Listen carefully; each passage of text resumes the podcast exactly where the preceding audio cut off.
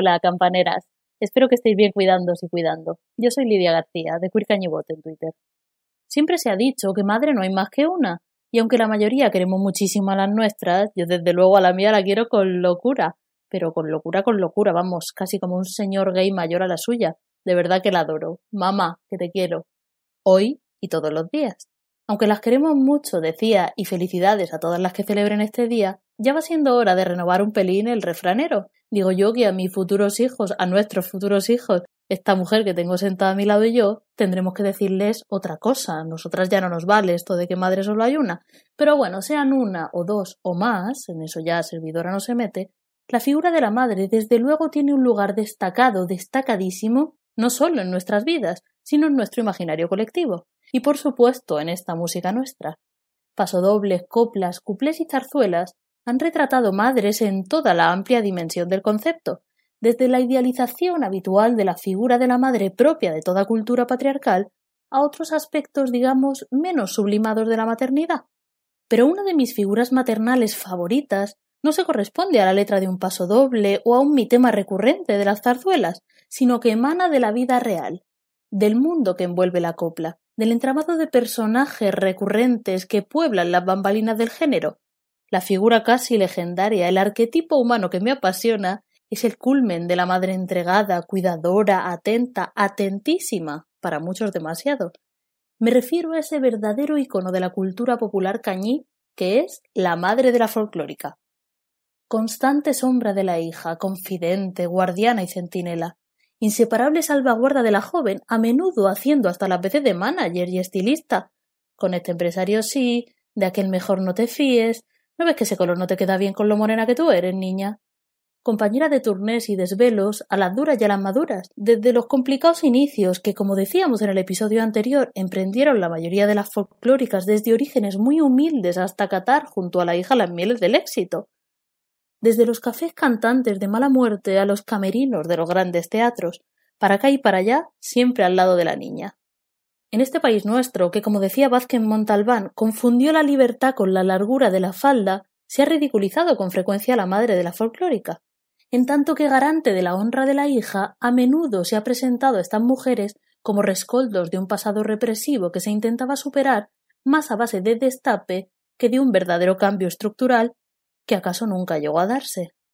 Destape femenino, claro, porque en toda esa explosión de supuesta libertad, fijaos qué casualidad que a ellos no les vimos ni los tobillos, cuanto mucho algún cuerpo de señor bajito y peludo, una representación a todas luces más cómica que erótica, aunque para gustos los colores, también os lo digo.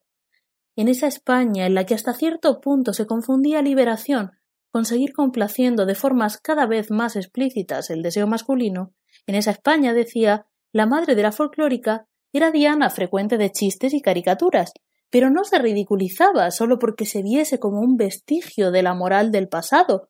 Recordemos que muchas, muchísimas cosas lo eran. El franquismo sociológico, que decía también mi amado Montalbán, seguía, sigues y me apuras, casi intacto. Se ridiculizaba sobre todo porque estas mujeres, las madres de las folclóricas, se veían como un impedimento, un obstáculo entre esas jovencitas y los hombres que las deseaban. Las madres han sido tradicionalmente las transmisoras de conocimiento, las educadoras preferentes de los chiquillos en general, pero en el caso de las niñas en particular, el de transmisoras de los peligros que desde bien pequeña acechan a una mujer en una sociedad como la nuestra. Yo, por ejemplo, tengo dos hermanos, y más de una vez me ha contado mi madre de qué manera tan distinta ha vivido mis primeras salidas de noche a las de ellos y lo diferentes que han sido los consejos, las advertencias que les daba a ellos de las que me daba a mí. Por supuesto que el ideal es educarnos como a iguales, pero el mundo nos trata de manera distinta, nos esperan cosas diferentes ahí fuera, y nuestras madres lo sabían y lo saben.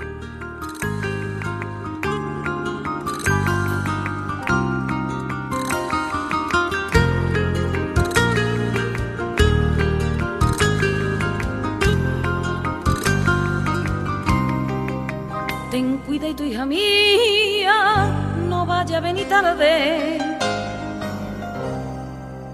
No vaya a venir tarde. Ten cuida y tu hija mía no vaya a venir tarde. Abrígate, hace frío. Cuídate de la calle. cuídate de la calle, acechan mil peligros, la noche está intransitable, hay muchos locos sueltos, no te fíes de nadie. Es mi madre y me sigue tratando y mimando igual que antes, sigo siendo su niña, a mi madre.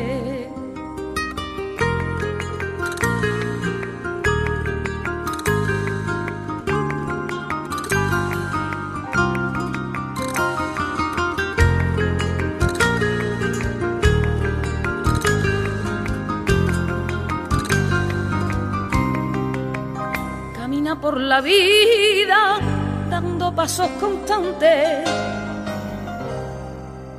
dando pasos constantes. Camina por la vida dando pasos constantes, la cabeza bien alta, mira siempre adelante. Mira siempre adelante, si a veces te equivocas, nunca culpes a nadie también es de sabio saber equivocarse.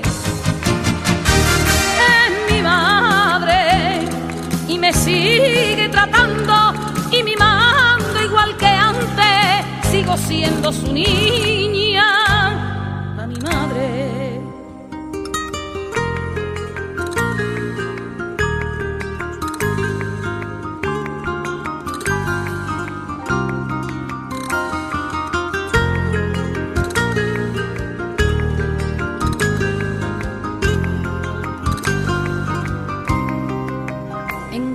de amores siempre supo orientarme, siempre supo orientarme. En cuestiones de amores siempre supo orientarme. Lo bello va por dentro, lo bueno por delante. Lo bueno por delante. Vela siempre mi sueño, siempre sacrificándose pendiente de mi cosa, mi amiga inseparable. Es mi madre y me sigue tratando y mimando igual que antes, sigo siendo su niña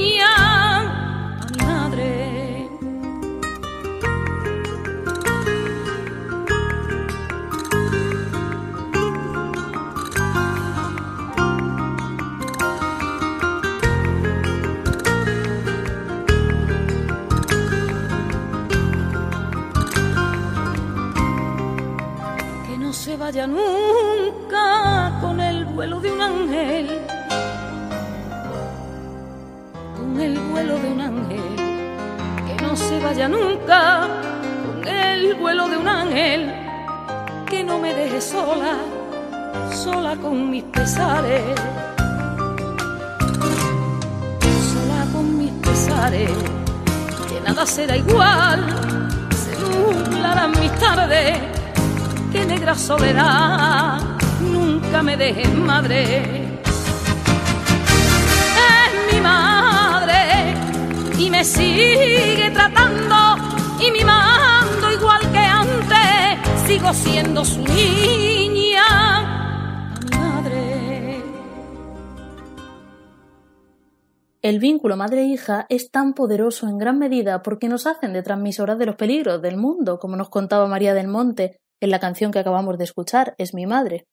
Además de advertirnos, las madres también nos proveen de una manera u otra, consciente o inconscientemente, de estrategias para enfrentar esas movidas más o menos graves a las que nos enfrentamos solo por ser mujeres, y que ellas tienen la experiencia de haber enfrentado antes que nosotras. Por esto, queridas mías, casi todas las princesas Disney son huérfanas de madre, porque es más fácil colarle el cuento de que va a ser un hombre que va a venir a salvarte a quien no ha sido advertida en modo alguno de cómo está verdaderamente el percal. También en las películas de folclóricas, las muchachitas protagonistas son a menudo huérfanas de madre. No resulta extraño, porque en su concepción las historias de estas películas tienen mucho que ver con los cuentos. Chicas inocentes y bondadosas que tras pasar por muchas dificultades encuentran a su príncipe, un príncipe con patillas, fajín y sombrero cordobés, pero un príncipe al fin y al cabo. Como consecuencia de esta habitual orfandad, el cine folclórico está repletito de figuras que, sin ser madre de las protagonistas, ejercen como tales, de figuras maternales que toman por sustitución ese rol. Desde la mujer que acoge a Mariquilla Terremoto, hablábamos de ella el otro día, a los frecuentes papeles que en esta línea interpretó la genial Isabel Garcés, una de esas grandes secundarias de nuestro cine. Seguro que la recordáis como esa señora chiquitilla y risueña y muy graciosa que a menudo acompañaba a Marisol en sus películas. Justamente en Ha llegado un ángel, ¿os acordáis? También hablábamos de ella en el último episodio con el concurso de canto. Hacía de una criada que casi sin comerlo ni beberlo acababa haciéndose cargo de la huérfana Marisol por casualidad, también de otro niño que se les arrimaba de propina. La misma Isabel Garcés, que siempre estaba estupenda en este tipo de papeles, hace un rol similar de sustitución de la figura materna en Mi último tango. En esta película, dirigida por Luis César Amadori en 1960, Sara Montiel es una niña huérfana de madre que tiene que abandonar la cutre compañía de operetas de su padre porque él se casó en segundas nupcias con una mujer que se porta muy mal con la niña, a la que envidia profundamente. ¿Os recuerda algo, no? Exactamente, la trama huele a Cenicienta desde lejos. En 1998, Fernando Trueba dirigía La niña de tus ojos. En ella contaba las peripecias de un grupo de españoles que grababa una película folclórica en el Berlín nazi durante la Guerra Civil. Se basaba en las experiencias que tuvieron por aquellos lares Estrellita Castro y Benito Perojo por un lado e Imperio Argentina y Florian Rey por otro. Justamente hablamos de La niña de tus ojos en el segundo episodio de este podcast, que trataba sobre la copla lésbica, Hablamos de esta película colación del rumor de que Imperio Argentina y Marlene Dietrich habían tenido una noche de amor durante uno de esos rodajes. Escuchábamos en aquella ocasión una versión de Los Piconeros en alemán de Imperio, que no tiene desperdicio. Pues bien, en esta película de Trueba, Penélope Cruz hace de Macarena Granados, una joven folclórica. Antonio Resines hace del director de la película y Loles León interpreta un papel precioso que es justamente un homenaje a estas figuras maternales que cuidaban de las folclóricas. Hace de Trini, una tía de Macarena que la acompaña a Berlín y no la deja ni a sol ni a sombra. El mejor retrato de este personaje, siempre velando por la niña, pero siempre también a su sombra, es ese plano en el que se la ve entre bambalinas, moviendo los labios al son de la canción que la niña en ese momento interpreta. Se sabe todas sus canciones, claro, igualita que va Harrington, pero sin intención de quitarle el papel a la mínima de cambio, como pasaba en Eva al desnudo. Es más bien un poco como la madre que baila mientras graba el baile de fin de curso de las adolescentes de Mean Girls, de chicas malas. Van más bien por ahí los tiros. Es mi personaje favorito de la película, junto con Rosa María Sardá haciendo de Rosa Rosales. Hace de una actriz entradita en años, que se pasa toda la película mm, completamente borracha citando autores del teatro clásico español, que tiene una de las mejores frases que recuerdo en una película. Cuando le ofrecen un canapé, lo rechaza diciendo No gracias, no como entre bebidas. La verdad es que bien se nota la mano de Rafael Azcona en el guion de esta película. Bueno, el caso es que Trini cuida de Macarena y le da consejos, a veces difíciles de cumplir, como esto que le dice cuando la pobre muchacha se dirige, completamente obligada, a una cita con el mismísimo Goebbels, el ministro de propaganda nazi, que está interesado en algo más que en su arte. Está guapísima, mi niña. Preferiría no estarlo. Tú mantén las piernas bien cerradas y sonríes a todo. Y cuando veas que la cosa se pone seria, empiezas a bostezar y te vienes para el hotel, ¿eh? Adiós.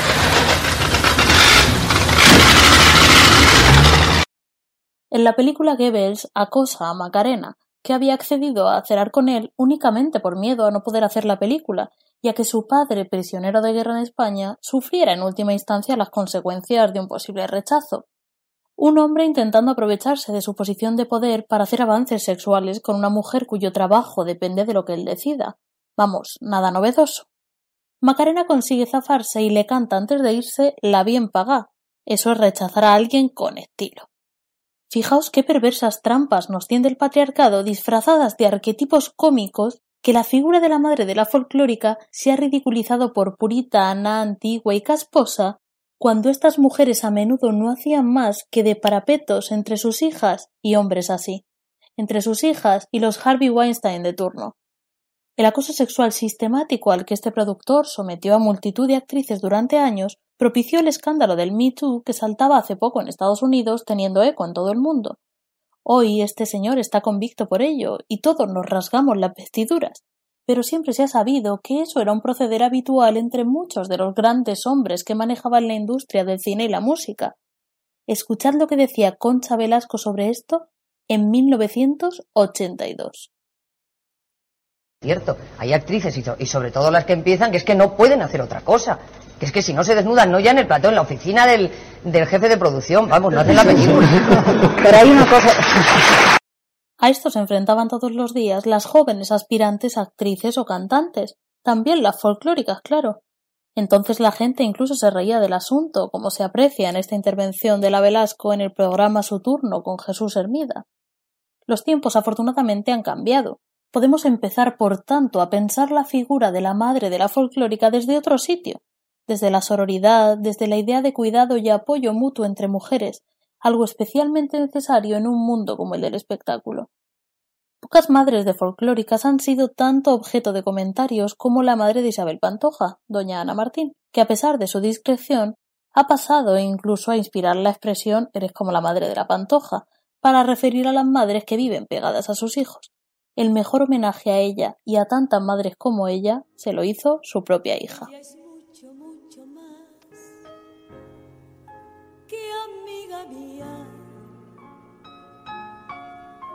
se parece más a mí que el mismo yo. Ella calienta mi motor cuando se enfría y me levanta cuando caigo de dolor. Ella no hace nada más y nada menos que quererme exactamente como soy y acompañarme desde lejos y darme valor. Eso no es amor, es mucho más que amor.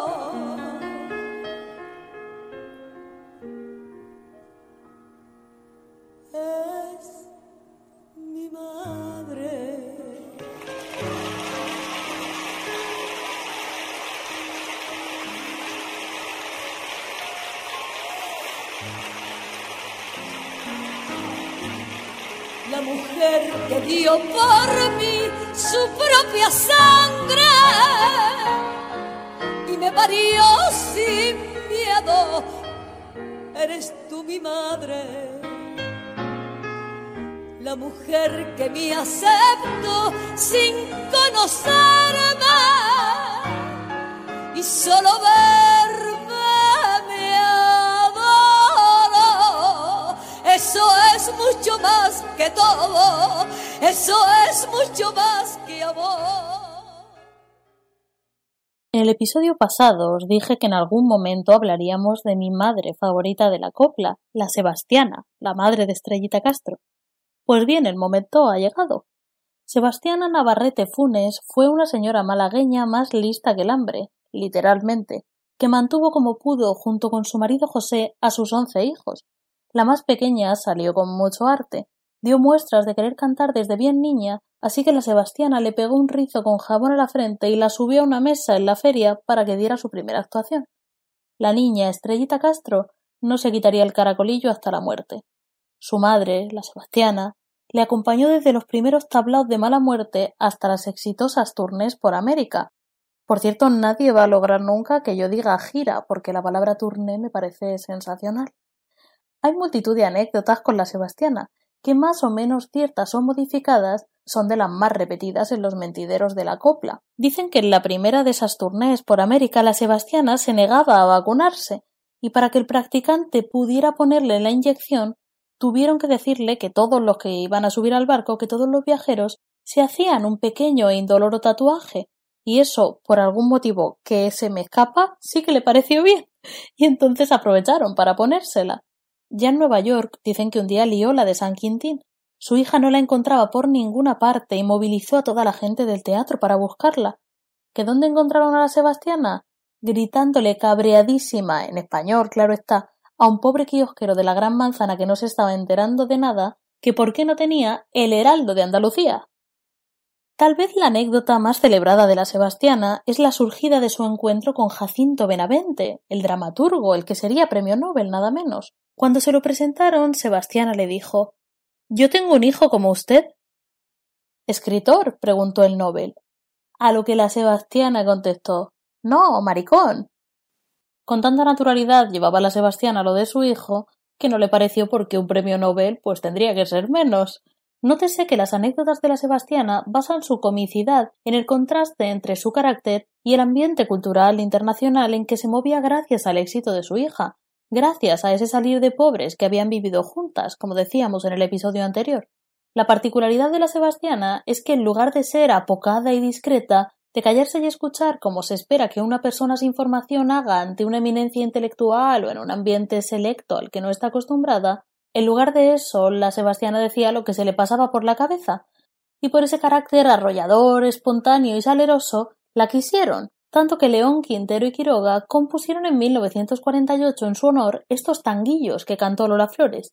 En ellos se representa a la madre de Estrellita Castro como una típica ama de casa andaluza de clase popular de la época, con el crepé, los rizadores, el espejito y la peineta, tan pendiente de los trajines de la calle que reconoce a los vecinos con solo verles los pies.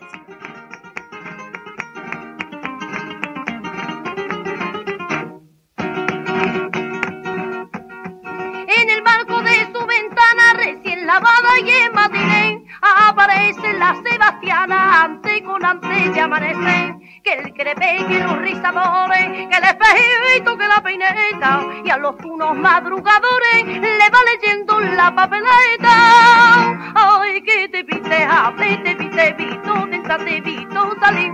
Ay, que yo sé la gache, quién es por aquellos pies que es un aguacín. Ay, Sebastiana Santi que la ando, Sebastiana Sanli Quintoy, y adivina del que, del cuando, del sub y baja, del vengo y voy. Ay, que yo sé que, que por ti salud que no es Marilu, la de esta mañana. Ay, que los eran del aire, no hay quien se la dé a la Sebastiana.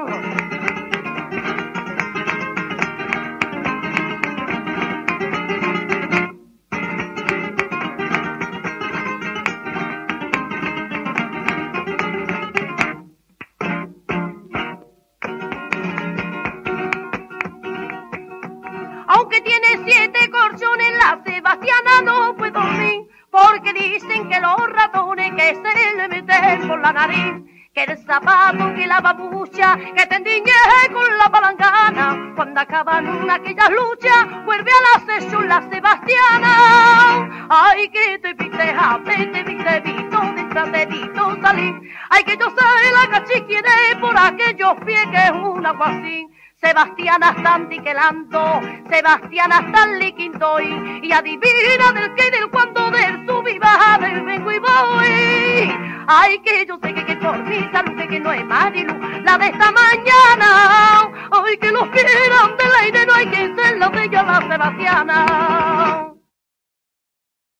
Pero si las madres de las folclóricas tuvieron un gran papel en las bambalinas de la copla, cuando se trata de las letras de las canciones, el tipo de madre que más frecuentemente aparece representada es uno muy concreto con una carga asociada muy particular en la sociedad de la época, la madre soltera. La dictadura franquista fomentaba un modelo de familia unívoco, el matrimonio católico, huelga decir que heterosexual, en el que el hombre trabajaba fuera de casa y la mujer cumplía con el estrecho rol destinado a ella, la casa, los niños, la iglesia, la obediencia, la sumisión más absoluta el derecho al aborto legal no era ni una posibilidad. Mientras las ricas solucionaban un posible descuido con una discreta visita a Londres, las pobres se enfrentaban al peligro de un aborto clandestino o se veían obligadas a seguir adelante. Incluso no era en absoluto infrecuente que al enterarse de que estaban embarazadas fuera del matrimonio, algunas jóvenes incapaces de afrontar la vergüenza que aquello suponía en la sociedad de la época, acabaran con su vida. Y es que las madres solteras eran consideradas por el franquismo mujeres desviadas, tal cual esa expresión usaban literalmente en el discurso oficial del régimen. Eran vistas como pecadoras que se habían salido del sendero de la respetabilidad y merecían como mínimo que la sociedad les diera la espalda, y como máximo, pues como máximo bien conocido es el escandaloso espanto de los niños robados con la connivencia del régimen, espanto del que las madres solteras y sus bebés eran víctimas propiciatorias. En las madres solteras, la copla encontró el combo perfecto de feminidad marginal, despreciada socialmente, y amores potencialmente desgraciados. El drama estaba servido. Valverde León y Quiroga compusieron La Niña de Puerta Oscura para Concha Piquer en 1953, para el que sería su último espectáculo, Salero de España.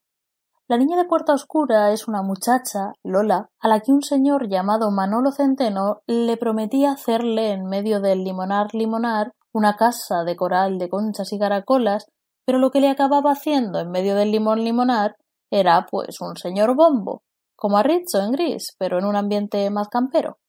Si en circunstancias así el padre se hacía cargo, una boda con vestidito suelto no evitaba las habladurías, pero a la larga salvaba la honra. Pero si ni el autor ni un San José de turno se animaba a pasar por la vicaría, la mujer y su hijo se enfrentaban al drama que nos cuenta la malagueña historia de la niña de Puerta Oscura.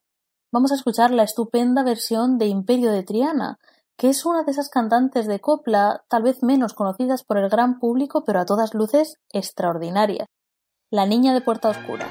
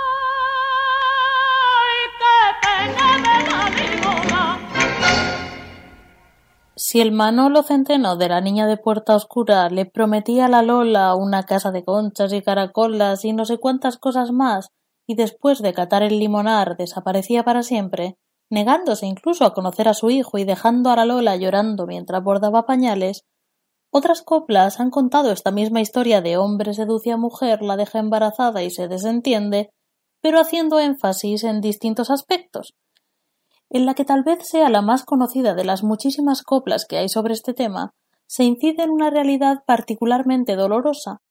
La mujer abandonada todavía sigue enamorada del hombre que se niega a darle un apellido a su hijo. Se lo dijeron mil veces. No sería que no estaba sobre aviso. Amiga, date cuenta que te la va a liar. Pero ella, intoxicada hasta las cejas de amor romántico, no hizo caso y se conformaba con las migajas del amor del tipo. De nuevo llanto a los pies de una cuna, abandono, estigma social y nanas amargas en esta cumbre de la copla que es y sin embargo te quiero.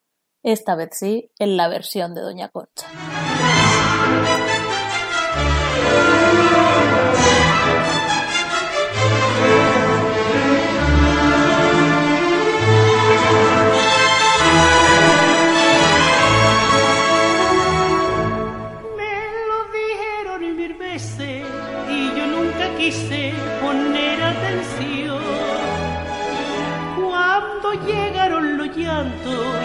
Estaba muy cerca de mi corazón.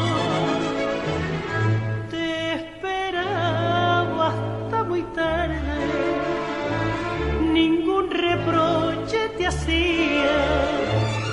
Lo más que te preguntaba era que si me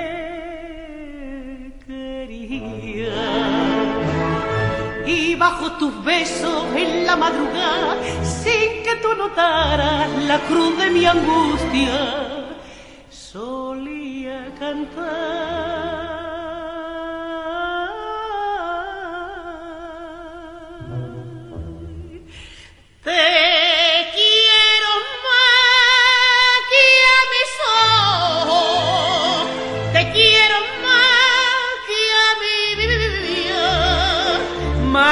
Al aire que respiro y más que al amor de mi vida. Que se me sarten los pulsos si te dejo de querer, que las campanas me doblen si te falto alguna vez. Eres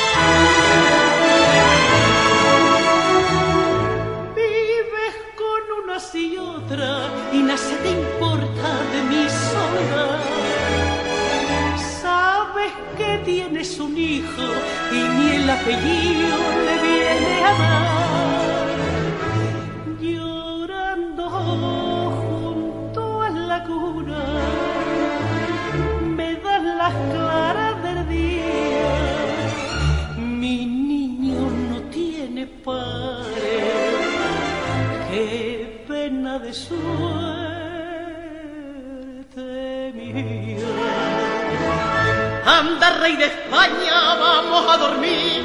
Y sin darme cuenta, en vez de la rana,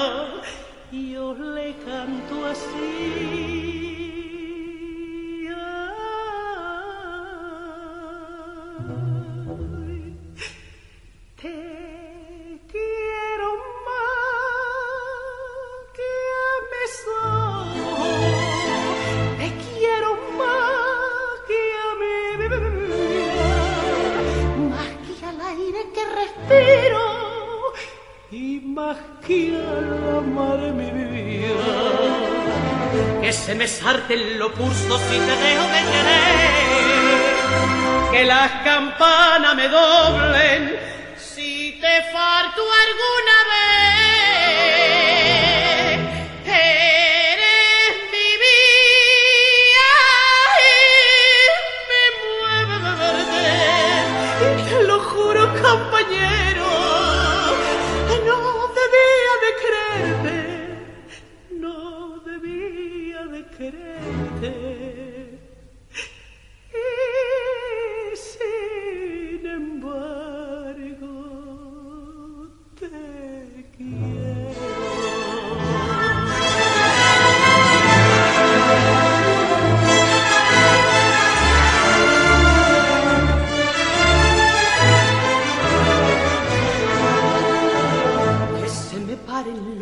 eso sí que dejo de. Que las campanas me doblen si te falto alguna vez.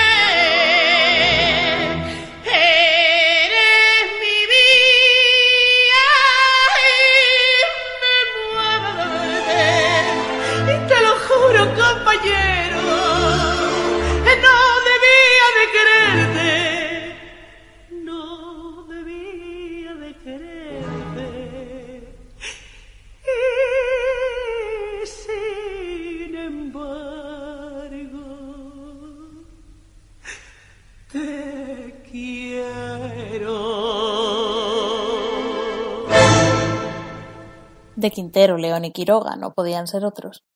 Ya en los años sesenta, en una España no tan diferente ni moderna como se quería vender, en un país en el que mientras los primeros turistas se tostaban en la Costa Blanca y se blanqueaba internacionalmente la imagen del régimen dictatorial, en muchos hogares ni siquiera había todavía agua corriente y cosas como ser una madre soltera continuaban siendo, por mor de esa estricta moral que bien conocemos, no sólo una vergüenza, una deshonra familiar y una mancilla social, sino también y sobre todo un pecado. No es casualidad que en esta canción Marifé de Triana se encomiende como madre soltera precisamente a la Magdalena, la patrona de las mujeres juzgadas como pecadoras por su vida sexual. Pero en esta zambra la joven madre no se lamenta por haber caído en la trampa del limonar, ni confiesa entre lágrimas que pese a todo sigue enamorada del hombre que la sedujo para luego desentenderse. Más bien se dirige a él para dejarle muy clarito lo poco que lo necesita. Escuchad atentas, queridas, porque esta canción te empodera viva. No quiero imaginar qué sentirían las mujeres de la época que se encontraban en esa situación escuchándola. Me valga la Madalena, Marifé de Triana.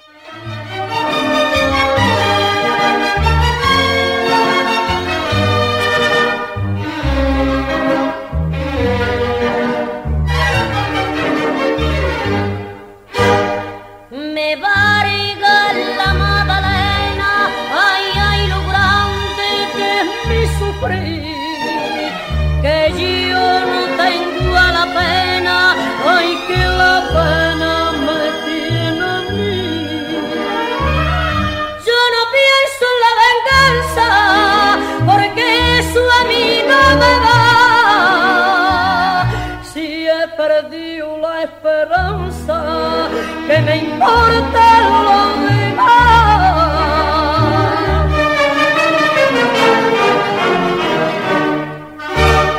Pido a Dios, pido a Dios que nunca vuelva, que ya tú a mí te has muerto. Yo pisé sin querer la mala hierba mi huerto.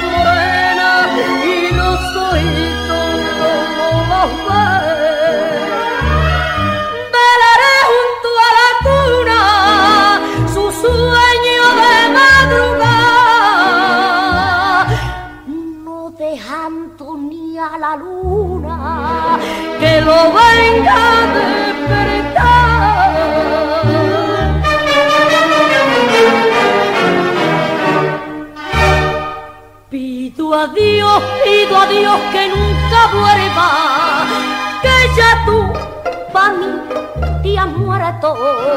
Yo pisé sin querer la mala hierba que sembraste en mi huerto.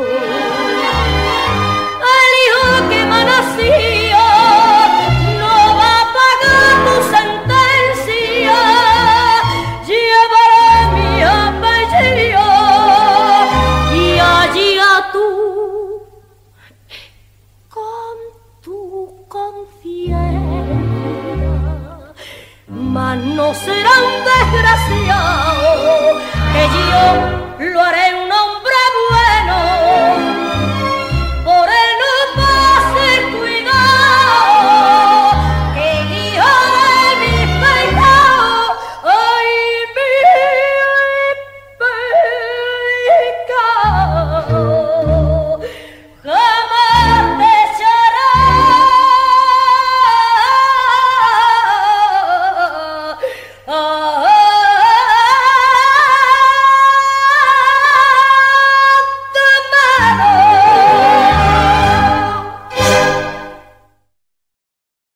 las madres solteras y su estigma social a esa eterna dualidad proyectada sobre las mujeres que toma distintas formas, desde la clásica dicotomía o virgen o Magdalena a otras configuraciones que ya hemos mencionado en ocasiones anteriores, como la figura decimonónica del ángel del hogar frente a la de la femme fatal, es decir, o ama de casa sumisa, modélica, o mujer fatal de moral cuestionable que usa a los hombres a su antojo, mujeres apropiadas y mujeres desviadas.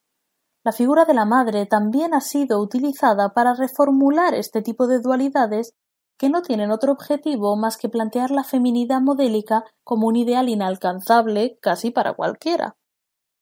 Con frecuencia se ha usado la figura idealizada de la madre, siempre modesta, callada, humilde, cuidadora y servicial, para contraponerla a la del interés amoroso del hombre en cuestión. La novia o la mujer especialmente las que se empeñan en esa rara manía de querer ser un sujeto de derecho, nunca le llegan a la suela de los zapatos a la figura beatífica de la madre, de una madre que se presenta como pura y perfecta, sobre todo, como decía, frente a la mujer que trata de tener una voz más allá de lo que diga el hombre. Este cantar de Pepe Pinto es bien claro a este respecto. Laudatorio al hablar de su madre, una santa que no levantaba la voz y le llevaba a santiguarse, frente a una mujer que parece que le desafía de algún modo y a la que le dice, hiriente y ahondando en esa dicotomía Virgen Magdalena ya comentada, que la encontró en la calle, literalmente, con todas las connotaciones que ello conlleva. Pero eso no es lo peor, llega a decirle a su propia mujer que su madre, la suegra de la muchacha, era más guapa que ella de joven. Y yo entiendo que la moral cambia con la época, pero eso huele a Edipo ahora y hace sesenta años menos faltarle a mi mare, Pepe Pinto.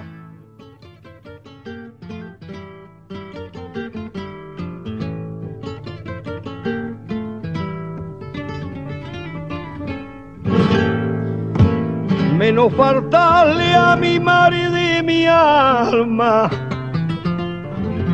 Totilo con ciento serrana. Menos faltarle a mi madre que a una madre no se encuentra. Y a ti te encontré en la calle. Vete, vete, vete, si te tienes cuenta.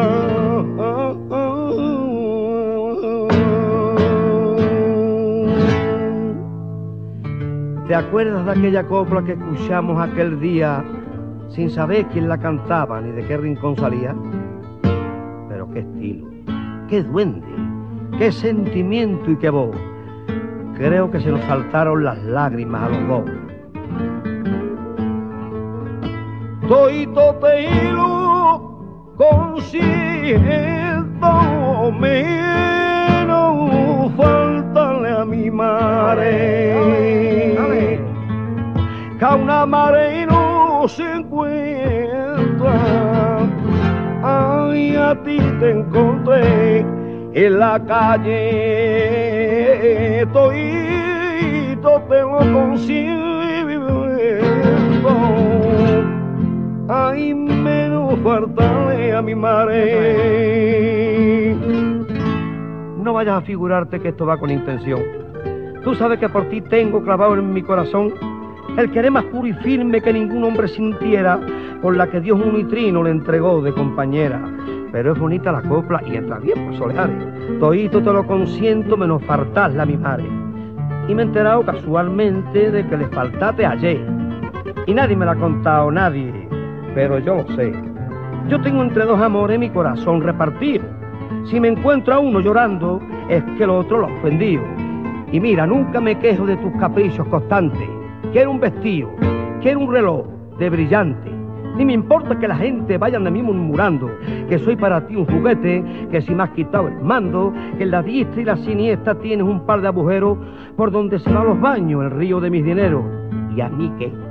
Con tal que nunca de mi lado te desepare, toito te lo consiento menos faltarle a mi madre porque ese mimbre de luto que no levanta su voz, que en seis años no ha tenido contigo ni un sí ni un no, que anda como una pavesa, que no gime ni suspira, que se le llenan los ojos de gloria cuando nos mira, que me crió con su sangre, que me llevaba la mano para que me santiguara como todo aquel cristiano y a las candelas del hijo consumió su juventud cuando era cuarenta veces mucho más guapa que tú. Tienes que hacerte la cuenta que la has visto en los altares y hincarte de rodillas ante la blasla mi madre, porque el amor que te tengo se lo debes a su amor, que yo me casé contigo porque ella me lo mandó. Aunque a ver si tu conciencia se aprende esta copla mía, muy semejante a aquel cante que escuchamos aquel día, sin saber quién lo cantaba ni de qué rincón salía. De la cuna, Pepe, ole a mi madre de mi alma. La quiero desde la cuna, por Dios no me la vasalle. Que madre no hay más que una, y a ti yo te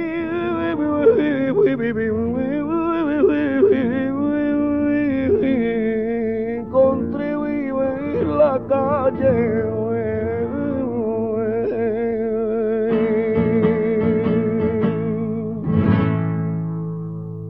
Os animo, queridas, para celebrar este Día de la Madre raro y espantoso, que si tenéis cuerpo para cantos a la madre más sentimentales, pues escuchéis también Madre mía de Valderrama o el Ay Madre mía de Pepe Blanco, o canciones tremendas de Cuando la madre falta, como Algo se me fue contigo de la Jurado o No maltrates a tu madre de Antonio Molina. Pero la verdad es que no me quería poner más blanda porque bastante tengo, como casi todos, con gestionarme estas ganas que tengo de darle un abrazo a mi madre hoy. Pero no sufran, mamá, que ya te los daré todos juntos. Así que nos vamos a ir despidiendo, pero con algo que sin dejar a las madres nos deje ese regustico a verbena que siempre levanta el ánimo. Os dejo con Madrecita María del Carmen, de Manolo Escobar, y yo me despido hasta la próxima. Cuidaos y cuidad.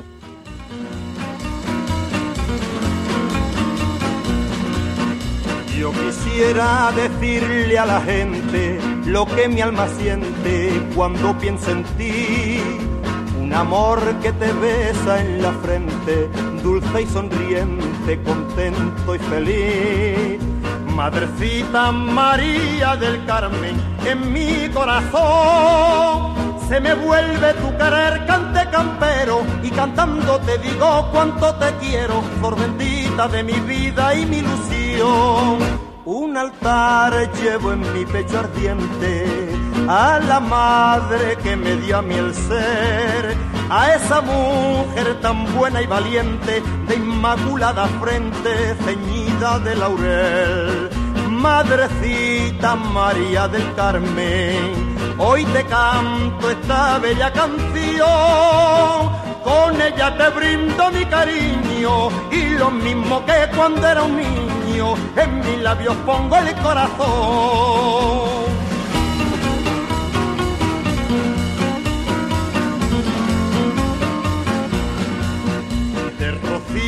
Se llenan las flores que en la noche bella beben sin cesar y mi alma se llena de amor cuando pienso en ella y empiezo a cantar. Y la copla hecha golondrina se pone a volar. Y en llegando hacia mi madre se reclina y en su brazo de azucena y clavellina es mi alma la que se pone a soñar. Un altar llevo en mi pecho ardiente a la madre que me dio a mí el ser, a esa mujer tan buena y valiente, de inmaculada frente ceñida de laurel. Madrecita María del Carmen, hoy te canto esta bella canción, con ella te brindo mi cariño y lo mismo que cuando era un niño en mis labios pongo el corazón. Con ella te brindo mi cariño y lo mismo que cuando era un niño, en mis labios pongo el corazón.